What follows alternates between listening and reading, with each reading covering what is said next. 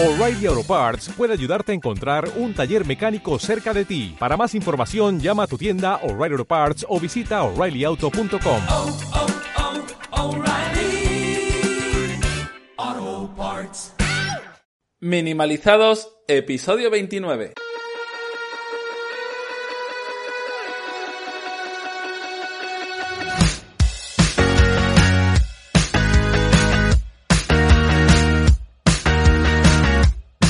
Bienvenidos a Minimalizados, el podcast donde hablamos del minimalismo más allá de tener pocas cosas y del desarrollo personal.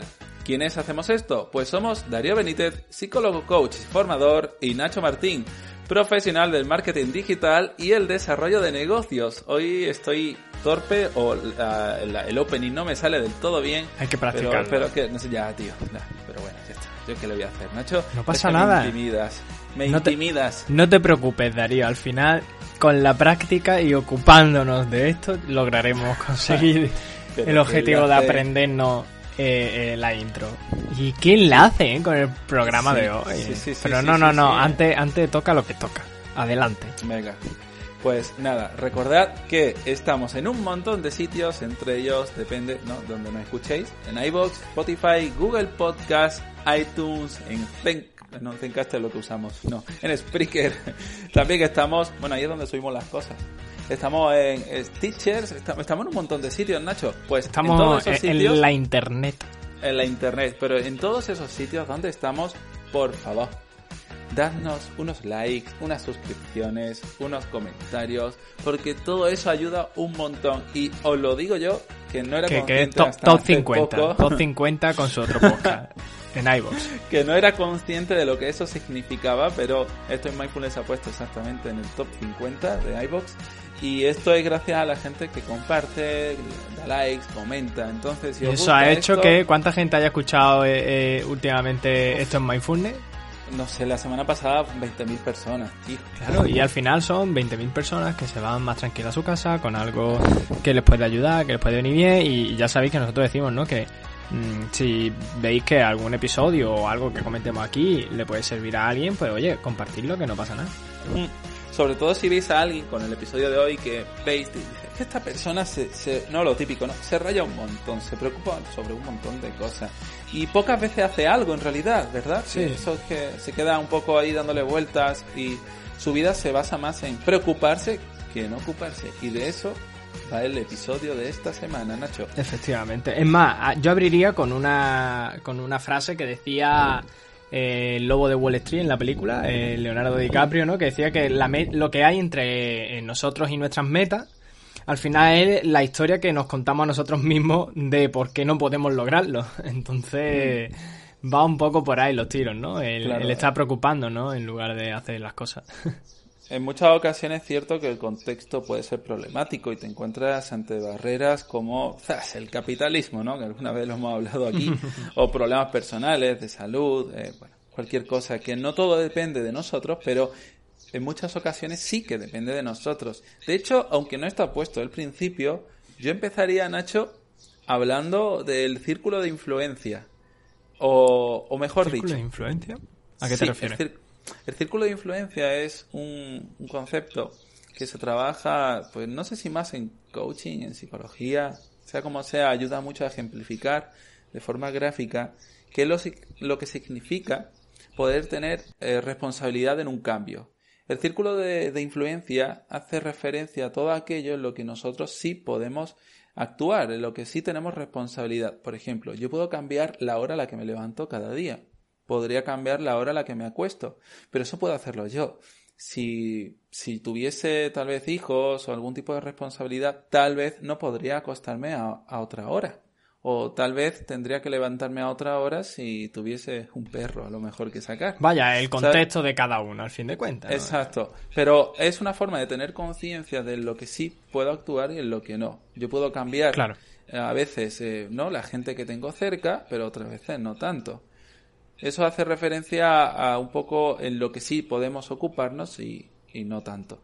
Entonces, antes de entrar ahí también, a mí me interesaría saber, Nacho, ¿El qué? porque ¿de qué cosas? ¿Que ¿En qué cosas tú crees que te preocupan y no deberías? ¿O en qué cosas Uh. podríamos ocuparnos? Pues mira, yo cuando veo a gente que está preocupada, eh, por lo general es muy es algo que ya hemos hablado antiguamente en otro episodio, que es cosas como por ejemplo el síndrome del impostor o lo que es también conocido como el tema de la inferioridad, ¿no? El no soy bueno.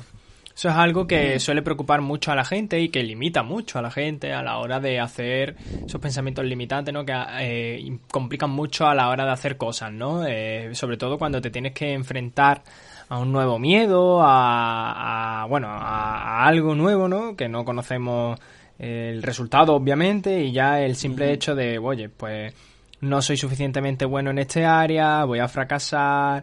O también eh, pasa mucho, ¿no? Con el que esto va un poco con el, con el tema de la ignorancia, ¿no? También un poco el no lo sé.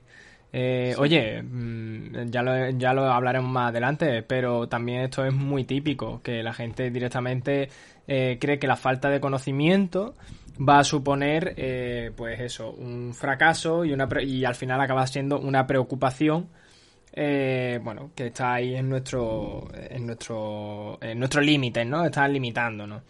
Y luego también, eh, bueno, pues eh, sobre todo el tema del miedo a, a las críticas, el miedo a... Yo creo que esos serían los tres más importantes, ¿no? El creer que no somos buenos en algo, el, el que nos vayan a criticar o, el, o, el, o la ignorancia, ¿no? El que no sabemos algo. Entonces yo diría que esas son tres de las cosas que más suelo ver en gente con la que hablo y me comentan sus historias y sobre todo en el mundo a lo mejor más... No, yo diría en cualquier ámbito, eh, sobre todo en el laboral, ¿no?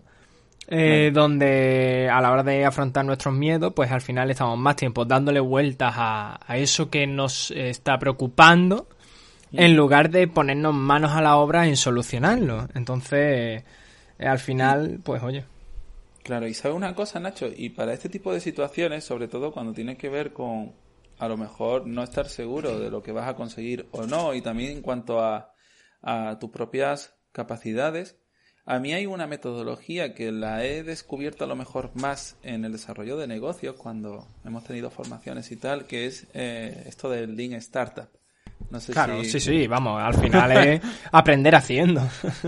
Eh, claro, y además lanzando pequeñas hipótesis, Mm. que me gusta mucho. Tú que eres el hombre del negocio, ¿podrías explicar, explicar qué es eso de, de la Mira, metodología el, Lean? el Lean Startup, ¿vale? Al final, eh, en vez de entrar en materia teórica, es básicamente hacer las cosas y, y sobre todo eh, fracasar rápido y barato. Es decir, cuando queremos testear, ¿no? O comprobar una hipótesis, sobre todo a nivel de negocio, eh, lo que se hace es validar. Y esta validación se consigue mediante pequeños experimentos que vamos realizando y que vamos comprobando si tienen aceptación o no. Por ejemplo, Lean Startup a la hora de hacer un negocio sería, por ejemplo, que te digo yo, eh, voy a crear una tienda online y en vez de coger y montar ya y comprar palés de un producto, lo que hago es que pongo un botoncito donde la gente pinche si lo quiere comprar.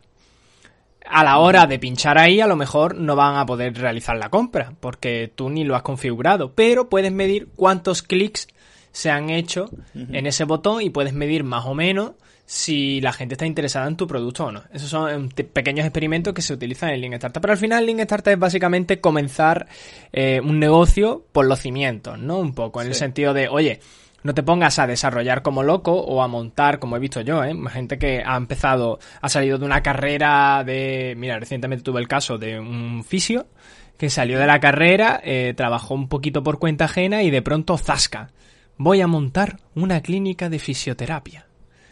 Me está contando la odisea. Sí, sí, sí, sí, Claro. eh, eh, préstamos, dinero prestado, eh, obras, locales, o sea, me ha contado todo y claro, ahora estaba en esa fase de mm, me quiero morir y le dije, claro que te quieres morir, es que creo que has hecho, has ido a empezar la casa por el tejado. Entonces un Además poco... que es como el otro, el otro lado, ¿no? El, el polo opuesto de todo esto en el sentido de a lo mejor hay gente que en lugar de preocuparse directamente asume todo el riesgo, directamente salta de una forma un poco temeraria en muchas Sí. ocasiones.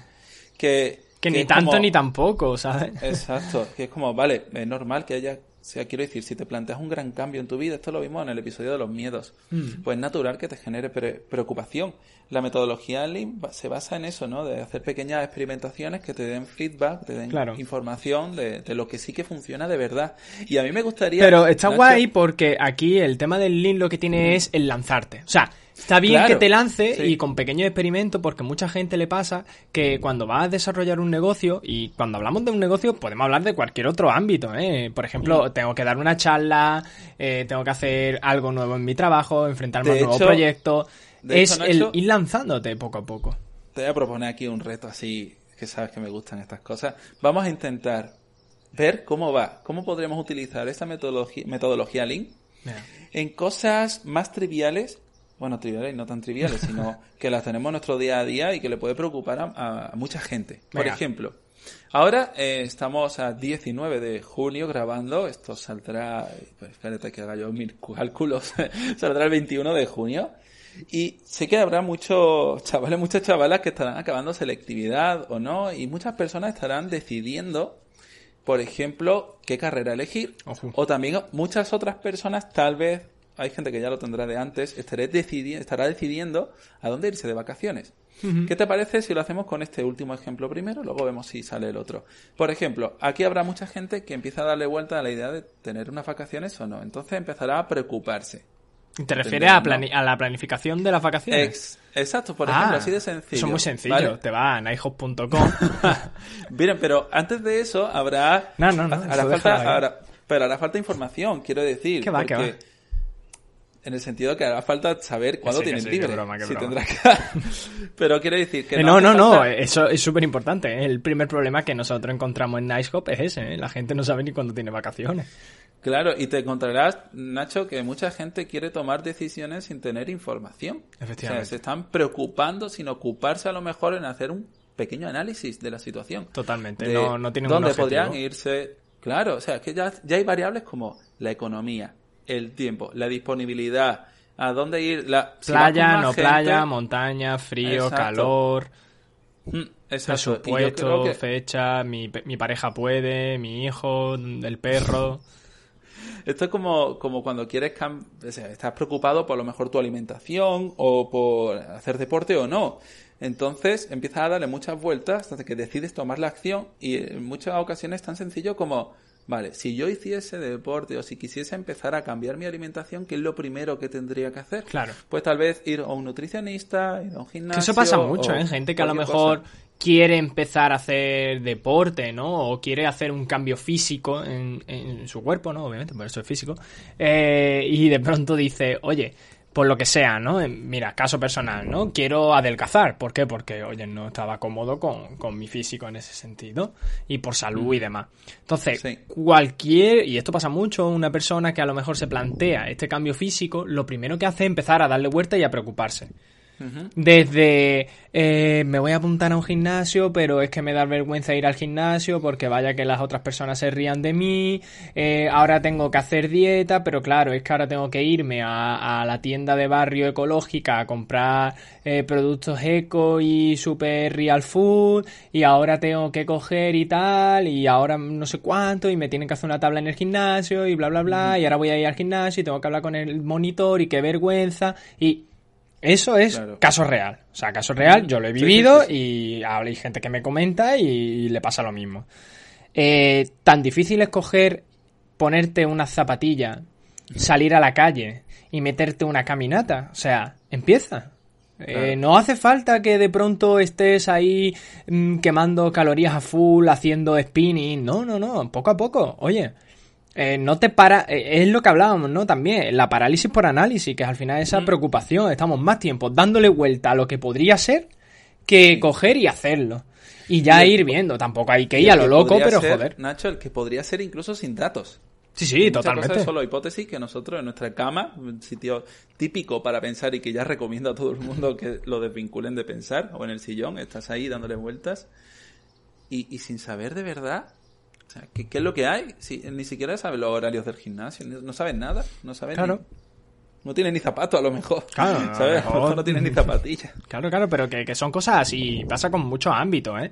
Y sobre todo en el laboral, cuando te tienes que enfrentar a cosas nuevas, como yo que sé, eh, desde hablar en público hasta, eh, yo que sé, a mí me pasa, ¿no? Cuando estuve hace poco, creo que ya lo comenté en otro episodio, en Croacia, ¿no? Que tenía que enfrentarme a salir de mi zona de confort, de hacer una presentación de Nicecop en inglés delante de universidades de Londres, de Croacia y tal, y encima siendo juzgado, ¿no? Por un jurado que eh, medida, medía, medida, medía la, Claro. la innovación del proyecto. Entonces, Mm. ahí te sientes full de juzgado y ahí estás más tiempo preocupándote de, oye, y, y el inglés lo llevaré bien, y, y diré esto, Claro. y diré lo otro, y ahora qué tengo que hacer, y si qué pasa, y si se ríen de mi inglés, porque Pues- claro, hay gente de la Universidad de Londres, y esa gente son inglés nativo, y no sé cuánto. Mira, Fíjate, ta- Nacho, ponte- en eso, en eso en concreto, Ajá. que estás ya, estás utilizando el argumento, ¿no? Que eso parece rumia, lo de llevaré bien el inglés. pero es la preocupación. Claro, es natural, pero fíjate que creo que vamos a empezar a darle pie a esto ya, a valorar a veces si tenemos control sobre algo o no. Por ejemplo, no vas a mejorar tu inglés. De la noche a la mañana. Claro, es como llevaré bien el inglés, o sea, seré buena persona, ostras, pues, escúchame. O, no sé, algo que tenga que ver más con, con cosas fuera de control que con lo que de verdad puedes hacer en ese momento. Por ejemplo, tú no puedes preocuparte de aprender todo el inglés del mundo, pero tal vez sí que puedes aprender el vocabulario necesario para el guion que tienes preparado en esa presentación. Sí, incluso ponerte, hacerte esa presentación tú en un papel e intentar por lo menos aprender lo básico o, o dominar esas palabras que en, en- en lo que te has preparado, pues oye, no lo sabes. Incluso pedir ayuda, eh, que eso pasa mucho, ¿eh? Mucha gente que, por ejemplo, tiene miedo a hablar en público y no pide ayuda y se quedan toda la vida con eso cuando a lo mejor forma parte de su trabajo. ¿Y, qué crees que lleva a alguien a eso? Porque entonces estamos empezando a ver cuáles son los motivos por los cuales no somos capaces de diferenciar las cosas en las que sí tenemos responsabilidad de las que no. Es decir, yo hay cosas que a lo mejor me estoy intentando, me estoy comiendo porque simplemente creo que soy capaz o que puedo llegar a cambiarlo y a lo mejor no. Eh, esto lo veo en muchas ocasiones que vienen personas a terapia individual para preguntarme cómo cambiar a su pareja. Digo, ostras, A ver, es que eso es un poco absurdo porque es que tú no puedes... O sea, sí, mi pareja tiene un... Pero es que hasta que su pareja no sea consciente de, de eso que le limita, no va a poder tomar acción y no va a empezar a superarlo. Es decir, es que yo creo que de ahí es de donde parte todo esto. No podemos superar un, un pensamiento limitante, ¿no? O una preocupación, ¿vale? Llámalo como quiera, si no somos conscientes de que eso existe. Entonces, eh, hasta que esa persona no sea consciente, no vas a poder coger y decir, no, es que em, a fulanito le da miedo hablar en público, a fulanito le da miedo ir a, a entrenar, pero es que mm, tú qué sabes, ¿sabes? A lo mejor esa persona en su cabeza tiene otra película. Entonces, lo primero es que eh, nosotros mismos, cuando eh, tengamos que analizarnos y ver de dónde empezamos y vernos a nosotros mismos y cuál es ese complejo, esa preocupación que tenemos y que nos limita. Entonces, tenemos primero que tomar conciencia para empezar a superar esto. En muchas ocasiones me encuentro a, a clientes que hasta que no han venido a, a consulta o ya llevan un tiempo trabajando conmigo, eh, no son conscientes a lo mejor de que han estado durante mucho tiempo preocupándose por algo que en realidad no tiene solución. Claro. Y no es hasta que se explicita un poco esas preocupaciones y se ve, de nuevo, un poco haciendo referencia al principio, a ese círculo de influencia, que a lo mejor no lo llamamos así, pero sí tiene que ver con las cosas en las que puede tomar acción. Pues entonces es ahí cuando ya nos damos cuenta de que es natural tener esas preocupaciones porque le importan esas cosas y hay una parte de nosotros, Nacho, que siempre queremos solucionar todo. Mm, lo que sí. ocurre es que en muchas ocasiones pensamos o, sea, o creemos que pensando lo vamos a solucionar. Te pongo un ejemplo. Tú imagínate, no sé si esto lo he contado aquí alguna vez, pero hay un- una metáfora que me gusta mucho. Porque si nosotros nos damos cuenta de que nos pica el brazo, nos rascamos y funciona a corto plazo es la mejor opción, ¿verdad? Entonces, ¿qué ocurre si un día, por ejemplo, te sale un eczema, te pica un mosquito o algún bicho extraño de estos que aparecen en verano? Te sale ese eczema y cuando te rascas, las células de la piel liberan histamina. Esa histamina hace que la piel se enrojezca más y pique todavía más. Entonces, lo que antes era una solución, ahora de hecho se convierte en un problema más grande, sí. Exacto, incluso puedes acabar con una heri- una herida. Sí, es que Entonces- puede, es que estás alimentando, ¿no? De algún modo ese miedo. Exacto, y con, lo- y con la rumia o los pensamientos o la preocupación hacemos lo mismo. Si en base a una pequeña experiencia empezamos a añadir contenido verbal o pensamientos, que es como lo llamamos los, psicologuchos, pues entonces es posible que aparezcan fantasías, hipótesis poco validadas, falacias, que nuestro lenguaje está llenísimo de falacias.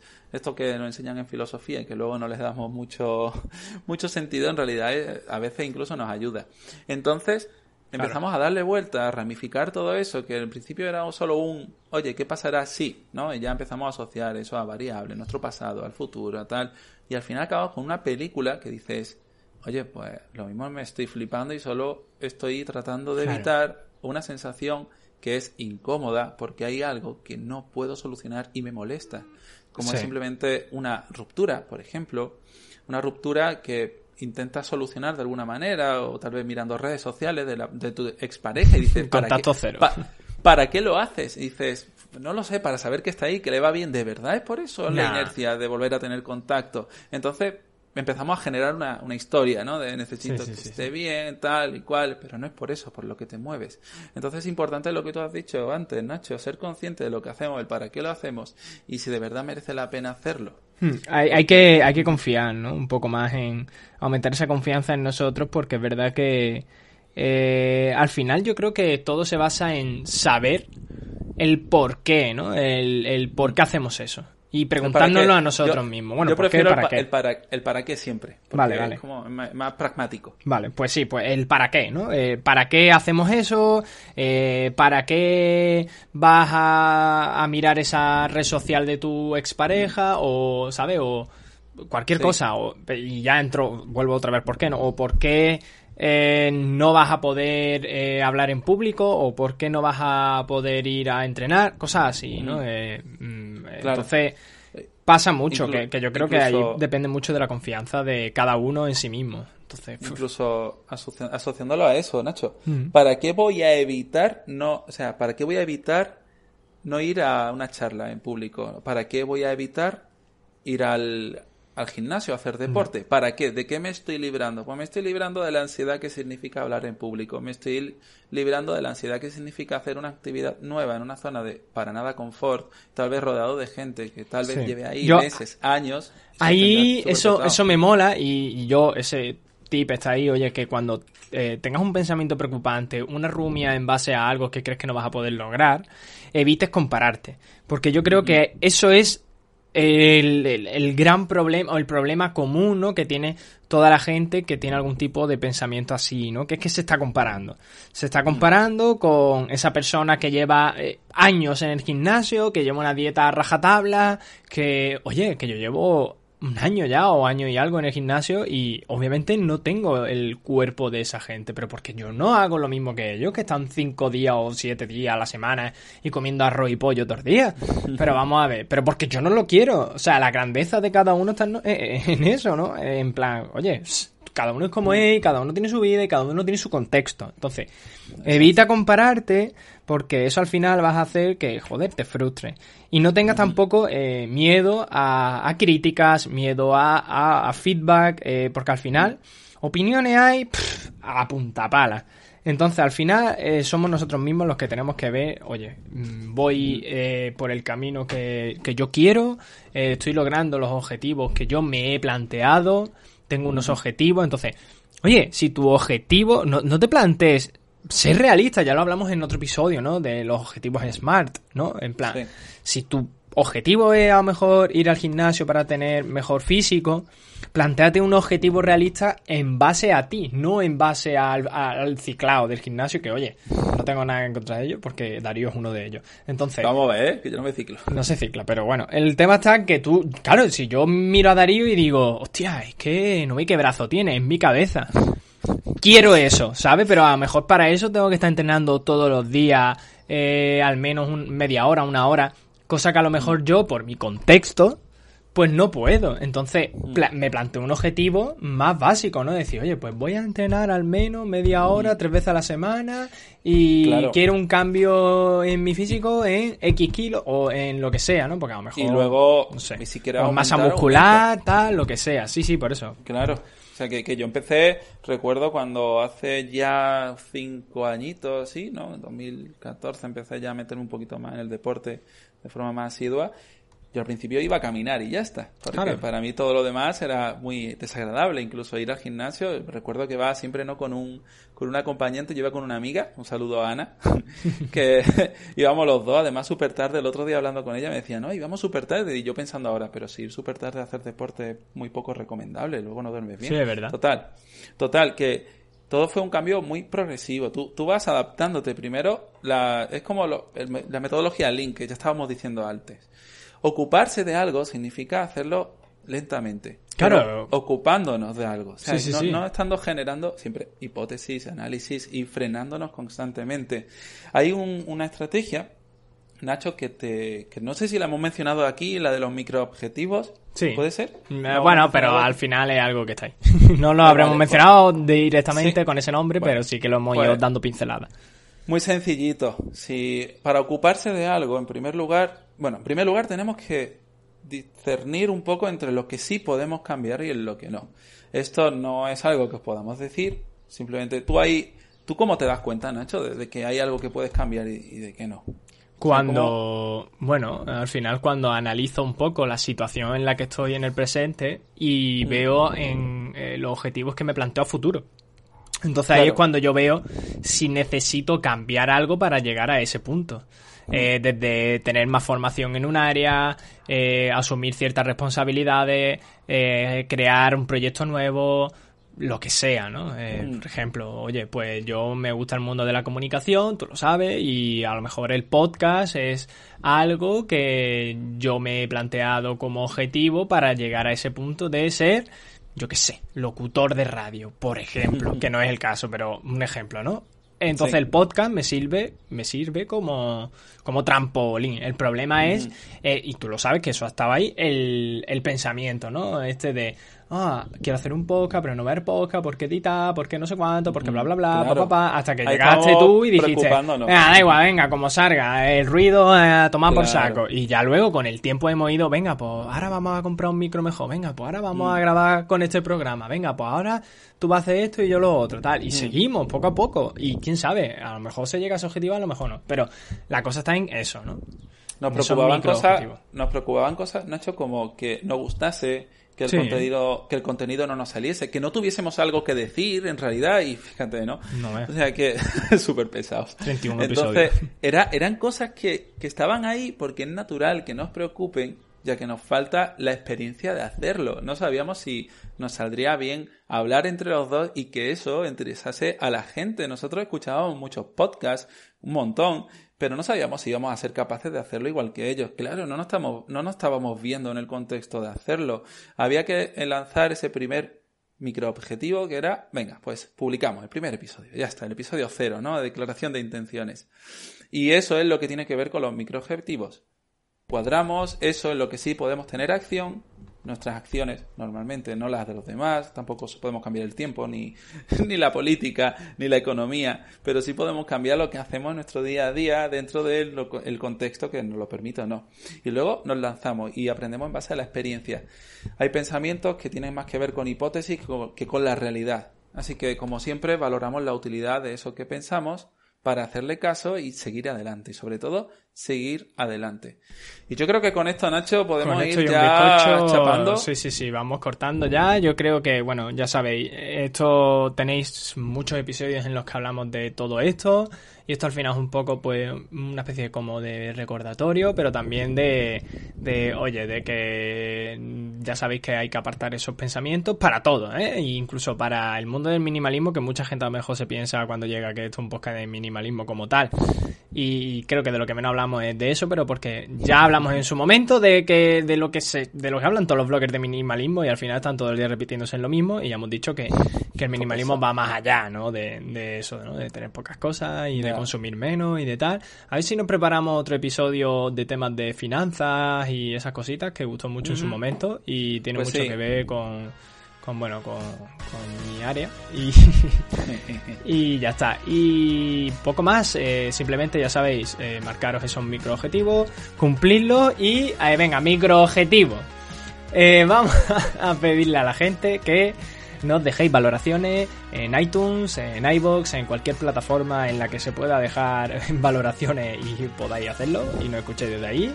Recordad que si creéis que este episodio o cualquiera de los anteriores puede ayudar a alguien, luego podáis compartir, o, lo en redes sociales, en privado, como sea, pero bueno, lo importante es, eh, sobre todo, eh, pues, difundir esto que nosotros hacemos aquí, por amor al arte.